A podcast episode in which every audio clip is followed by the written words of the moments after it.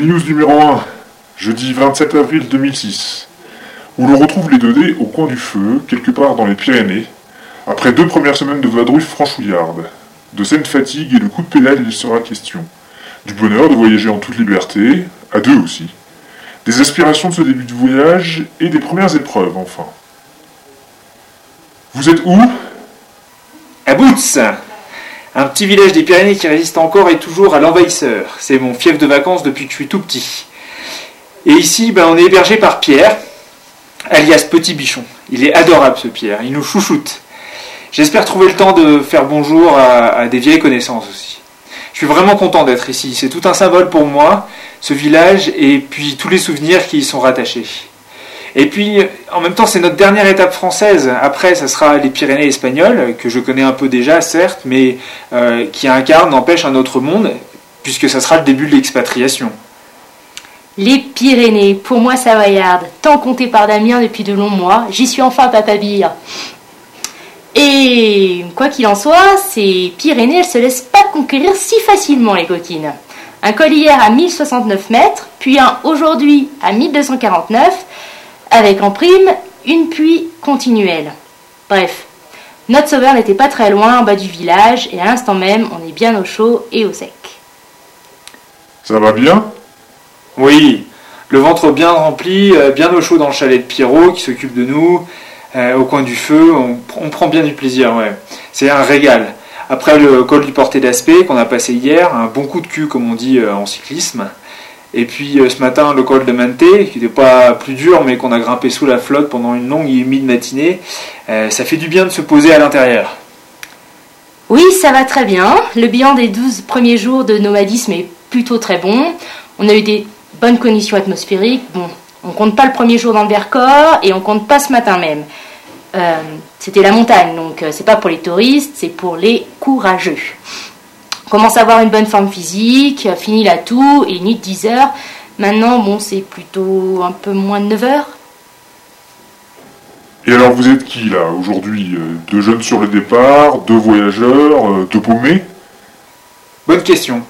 Euh, je ressens que petit à petit, je me fais une place dans mon voyage, euh, je l'intègre et il m'intègre, mais je me sens pas absorbé par lui. Euh, je me sens vraiment mentalement sur le départ. Ça vient doucement, lentement, mais sûrement, et je le savoure. J'en retire beaucoup de plaisir.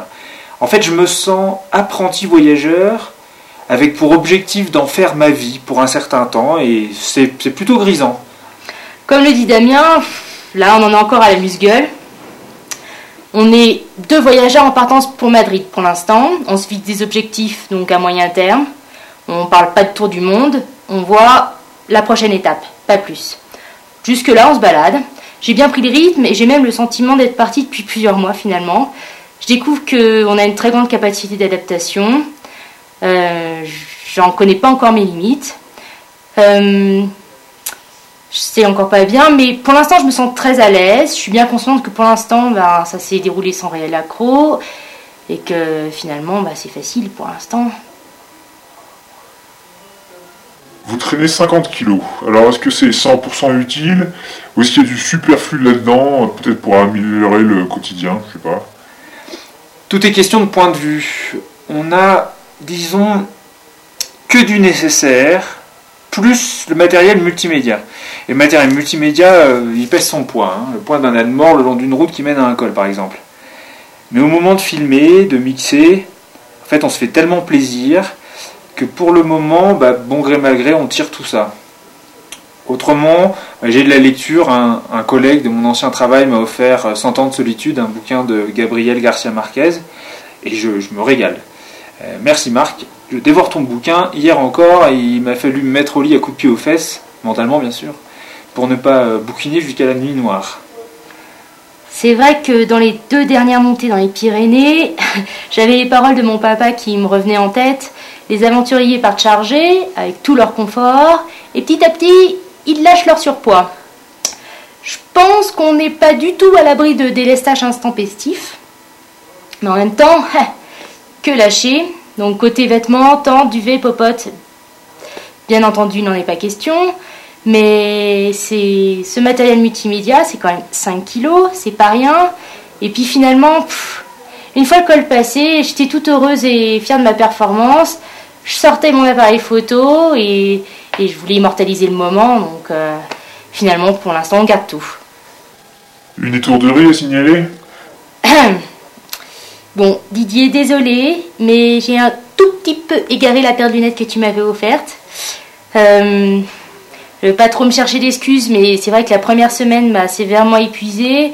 Et bon, mon étourderie habituelle, euh, elle était un petit peu décuplée.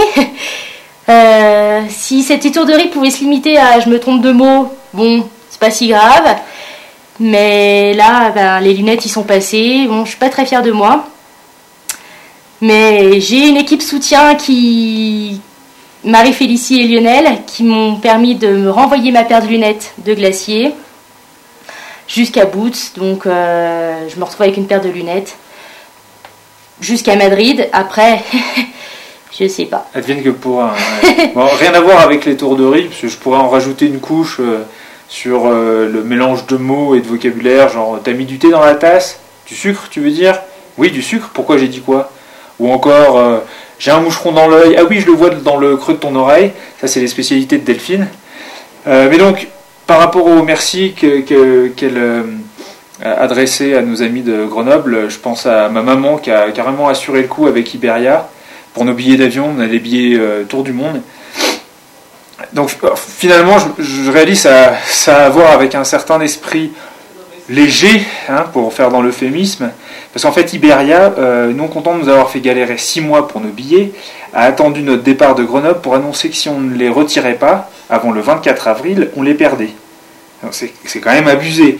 On était déjà sur la route, ils savaient pertinemment euh, qu'on était parti, ils savaient aussi qu'on n'avait euh, nulle part où retirer les billets avant d'arriver à Madrid euh, début mai, et accessoirement, bah, ça fait six mois qu'on fait du forcing pour ces billets. On aurait eu mille fois le temps de les faire imprimer et de les retirer depuis Grenoble si la compagnie avait bien voulu faire son boulot et nous les vendre.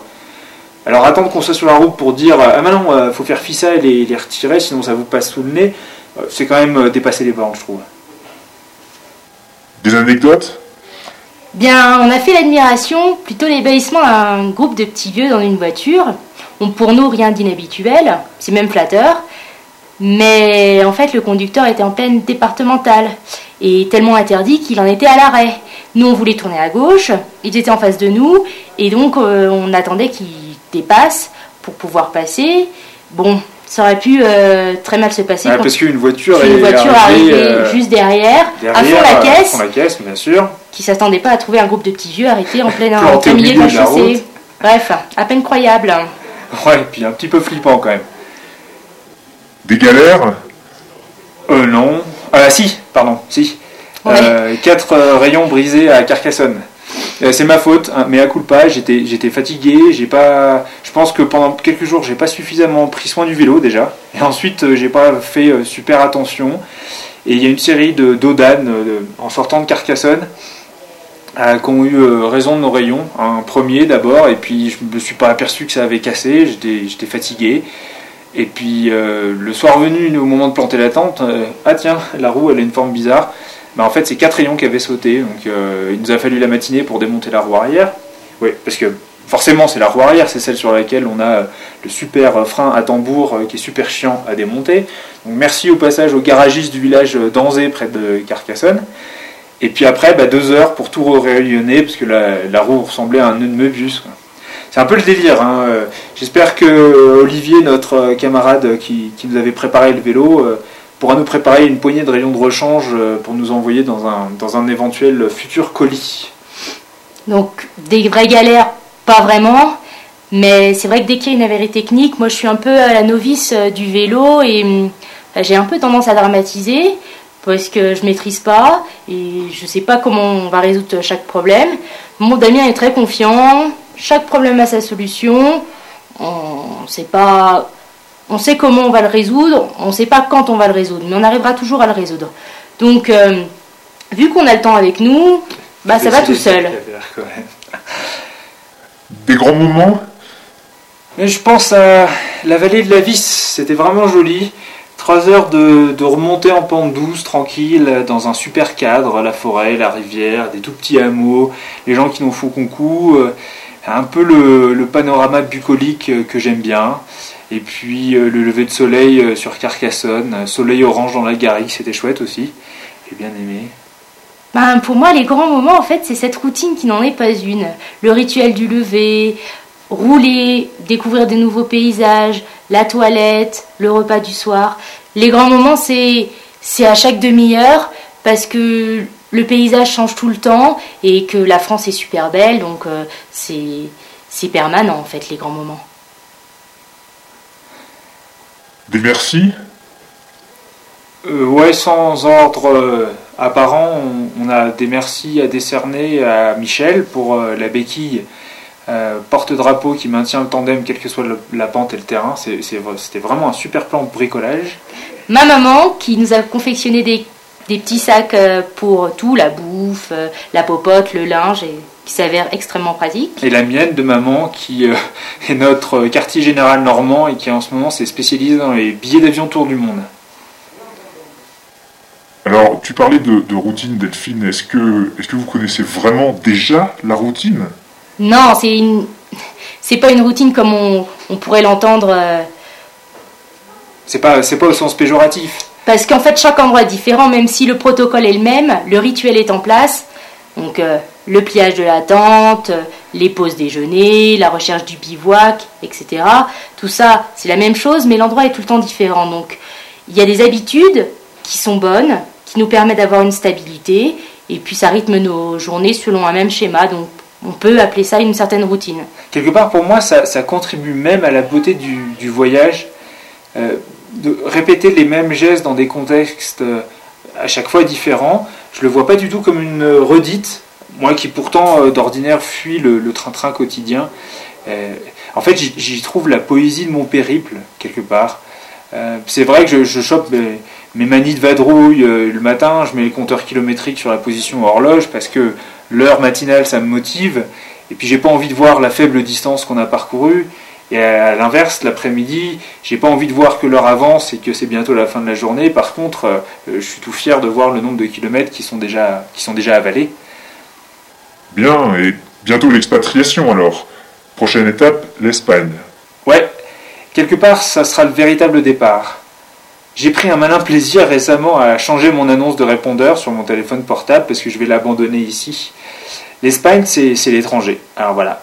À partir de là, il nous faudra savoir euh, si on est capable de se sentir euh, chez nous partout, en toutes circonstances, ou pas. Jusque-là, c'était facile, hein, on, était, on était en France. En fait, j'aspire à trouver en moi les ressources pour me construire euh, mon univers, mon chez-moi à l'intérieur. Je pense beaucoup à mes amis, à ma famille. Il me manque déjà énormément. Mais dans le même temps, ce sont eux qui me procurent la, la force de me lancer dans cette aventure. Bon, j'arrête là. c'est- ça ressemble bientôt à une pub pour du shampoing. Quelques chiffres 723 km. Deux cols, 1400 mètres de dénivelé. On commence modeste, hein, on se chauffe. Une crevaison. Pneu avant, tranquille. Quatre rayons cassés donc, roue arrière, côté frein, bien entendu. Une paire de lunettes. euh, Comprenne qui veut. Trois purées mousseline parfaitement réussies, dédicacées à Fab. 2,4 kg de muesli. Hmm. Bon, ok, 4 repas par jour pour moi et seulement 2 pour Delphine. On fera pas de commentaires. 64,7 km/h, la petite pointe pour se griser. Et le record inverse, 4,5 km/h, record de lenteur sur le col de Manté. Morceau choisi Ça existe ça, maman? Un gamin dans un village qui nous regarde passer les yeux euh, écarquillés en tenant la main de sa maman.